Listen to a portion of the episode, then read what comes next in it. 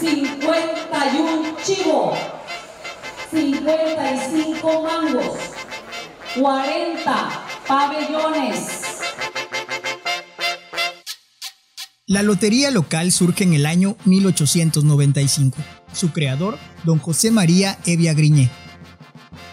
Don José María era dueño de una famosa cigarrera campechana llamada La Esperanza. Para incrementar el interés de los consumidores por sus cigarros, diseñó una lotería casera y le pidió a su compadre, don Manuel Rojas, un gran dibujante, que le pintara las 90 figuras que conformarían la Lotería de la Esperanza, ahora Lotería Campechana. 39 monos.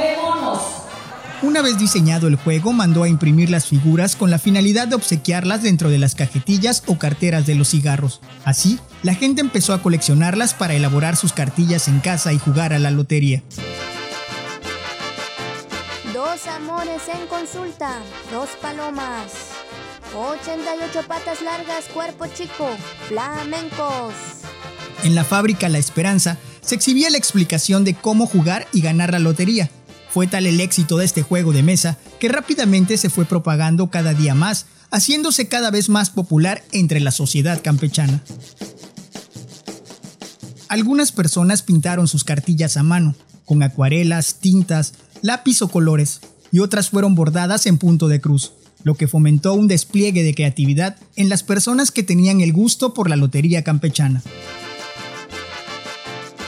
En la actualidad, la lotería campechana sigue siendo muy popular entre los locales y un pasatiempo que despierta la atención de los foráneos. Se ha convertido en parte de la identidad de los pobladores del puerto, así como de otros pueblos y ciudades del estado.